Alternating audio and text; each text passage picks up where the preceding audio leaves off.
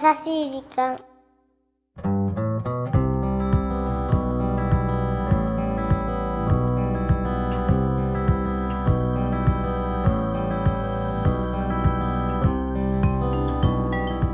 皆さんこんにちは。優しい時間パーソナリティのゆきです。キュルンチはナビゲーターのナッキーです。3月キュルン。言っちゃったねそれあー早いね。春ですね。早い早い。早いなんか今年は年明け早々オリンピックがあってうん。でもまだ先だろうなんて思っていたあら。らもう閉幕というね。ね。え先月終わっちゃいましたねピョンチャンオリンピックもね。見てました？ナッキー。見てましたよ。あの時差がそんなにないので、まあ、とはいえね、うん。ちょっとまああの見え見えづらい時間帯にいろいろと放送はされてましたけど。でもで帰ってちょうど夜のね10時とか、うん。そのくらいにもライブでやってたからそうね。楽しめたね。あのすごいね。過去最高のメダル数なんでしょ？らしいね。いやめでたいというかねやっぱうん。りスポーツっていいなって思いましたねそうね、うん。あのもちろん皆さん国を背負ってねその場にこうそのステージに立ってるんだけれども、もうそういうものが競技が終わったりするとなくなって本当にお互いを称え合うというのもまたオリンピックの醍醐味だよね。ね。いやだけどねやっぱカーリングとかよかったね。ラッキー的に。はね初めて銅メダル取って。いやー素晴らしいね。そうだね。あのールールがわからないと何やってるんだろうってことになるけどこう勉強してみると面白いよね、あれね。表情のチェスって言われてるから頭使って結構こ頭脳戦だよねそうそうそう。ちょっと他の競技と違うよね。う確かにそうだよね。ね他の競技ってなんかジャンプとかさフィギュアの回転とかさ、スノーボードとかさ。いかに速く滑るかとかね。そうそういうものを争うので確かにでもカーリングっていうのもこうしてメダルを取ってこれからもっと日本の中でもメジャーになっていくだいろうし、ね、やなるでしょうね。でもそうしてこうメジャーでないスポーツをやってる選手の皆さんはきっと大変だと思うのよ。遠征費だとかそうだよね。さ働きながらトレーニングして試合に出てって。フィギュアスケートだってさあれ結構お金かかるでしょと思うよ。なんか1000万ぐらいかかるらしいよ1年、ね。お金持ちじゃなくてできやんみたいな。えまあでもそれ親御さんが一生懸命ねお子さんのために工面して、だね。うん。だから本当にこう自分一人の力で立ってるわけじゃないって皆さん本当おっしゃるけどでもあの方たちのねインタビューなんか見てると、うん。自分たちなんかよりも年齢が下なのに本当しっかりしてるよね。そうなんだよね。私びっくりしちゃう。あちょっと待って。何？ということで何？きっとうん。今日はそんな感じならそんな感じのエピソードが来ているのかな？いるのかな？じゃあちょっと長くなりそうだからエンディングでまた話そう。今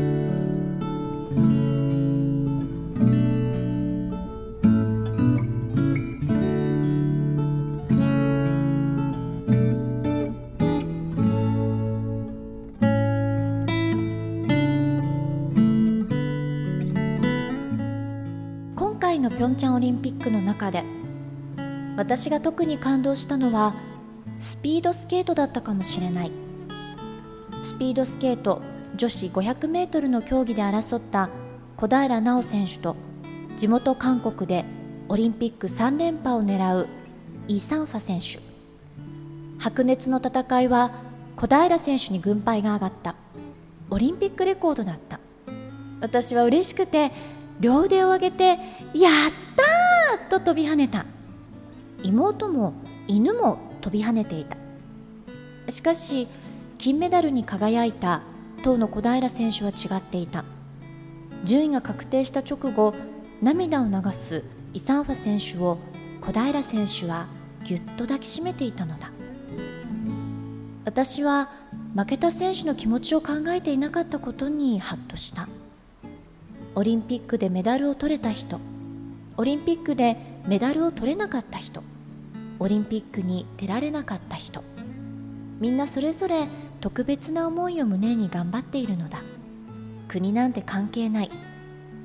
あの小平選手の姿を見て勝ち負けに一喜一憂している私がなんだかとても恥ずかしく思えた。私もいつか小平選手のような本当の意味で強く優しい人になりたいと思う。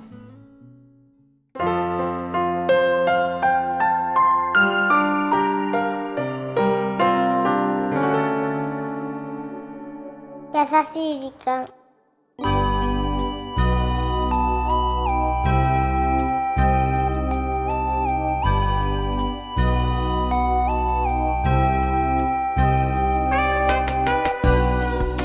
ラッキーも涙をいっぱい流したよケルルさあ今週はポッドキャストネームあなた色のメダルちゃんからメッセージいただきました。うんありがとうございあますやはりねオリンピックいろんな感動的なシーンがうん。今回もありましたけれども、うねねこの方もおっしゃるように小平選手と韓国のイ・サンファ選手とのあの試合を終えた後のね姿あれねあんのシーンってあまり見たことがなかったからラッキー的に。うんすごくスポーツマンシップといいますかそ本当に試合が終わったらノーサイドだなと思うし。うね。でまたあの会見その後にしていて本当に親2人が切磋琢磨してここまで来て、でも一歩リンクを離れたら友人としてうん。本当に仲が良くってスポーツなんだけれどもなんかすごい世界平和とかうん。なんかそういうことも感じるよね。ああすごいなんか広いあれだね。世世界平和ってね。そこまで考えてなかったけどねラッキーは、でもとても感動的で、うん。私もこの小平選手はもちろん直接お目にかかったことないけど、うん。本当に心の綺麗な方なんだなっていうのは本当にお嬢さんなんだなって思うよね。ちょっと会ってみたいよね。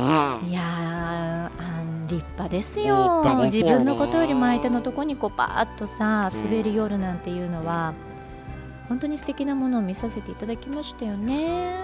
素晴らしい、ね、そう活しました。躍ね活躍された皆さんも、うん。そしてまたオリンピック参加された皆さんも、うん。本当にお疲れ様でした。お疲れ様でしたさあこの番組では日本全国のみならず地球全土からリスナーの皆さんがこれまでに経験した優しいエピソードをお待ちしております。また番組 Facebook もやってますよ。メッセージの投稿 Facebook の閲覧はこちらまで。ザ・カンパニーホームページ内の優しい時間のバナーをクリックしてください。URL は www.company.co.jp www.company.co.jp です。さあそれでは今週はこんなところでお相手はゆきでした。ラッキーでした。また来週。もうねイケメン好きのゆきちゃんのことだから。何？テレビの前で「ゆず様!」みたいあなーことやってたんでしょ？羽生くんもでもすごいね。宇野くんみたいな。しょうまくんしょうまみたいな。あのー呼び捨てみたいな。ちょっとそれは妄想が行き過ぎてるいやいやいやあなた。妄想行き過ぎてる人ですねゆきさん。いえいえいえあのー 私は今回そうだな、うん。あのもちろんフィギュアもね応援をしていたし。いやゆずよかったよ本当に。誰だよ。な誰何の手でゆずってちょっといい加減にしときなさいよ。いや本当ゆず様ですよ。本当にねす好きになりかけた私はでもね案外ねあの平野選手平野？スノーボードのああ平野くん？ねうん歩夢君銀メダルだった彼。大怪我からね。そう。あのー本当にスノーボードとかスケボーとかって、なんでしょう？ちょっとチャラチャラしたようなイメージを勝手にね持ってしまっていて、であのーなんかそんな中ああやって寡黙に、ねストイックにね。そう。ちょっとドキッとした？あのドキッとしたというか可愛いなと思うのと同時に その そうなんだ。もういいよ。なあいいよもういいよ。オリンピックのことについて話してくださいって言うから話してたらさなので、うんそのこうそのスポーツがまた普及する一つのきっかけになるんじゃないかな、カーリングしかりね。そうそうそうそう。うん。あの選手みたいになりたいってこうちびっ子たちが思って目指して裾野が広がっていくことがやっぱり大事だよね。そうだね。だから小さいね子供たちもさ今回のねテレビを見たりしてさ今度のね東京オリンピックもあったりさ。そうだよね。でだってスケボーとかもそうでしょ？ん。新競技でさ、うん。出るんでしょ？なのでね、うん。まあでも本当に、うん。あのーたった一瞬じゃない？オリンピックの舞台そうなんだよね。本当にこのスピードスケートなんて何秒の世界でしょ？そうだねそのそのためだけに4年間 自分の生活捧げてうんそのストイックさとその誠実さうん前向きさんやっぱりこれは本当に素晴らしいですよね。ね。うん。だから今日のねメッセージをくれたあなた色のメダルちゃんじゃないけどさうんぴょんちゃんから帰ってきたさ選手の皆さん一人一人になんかメダルをあげたいなと思ったラッキーでしたね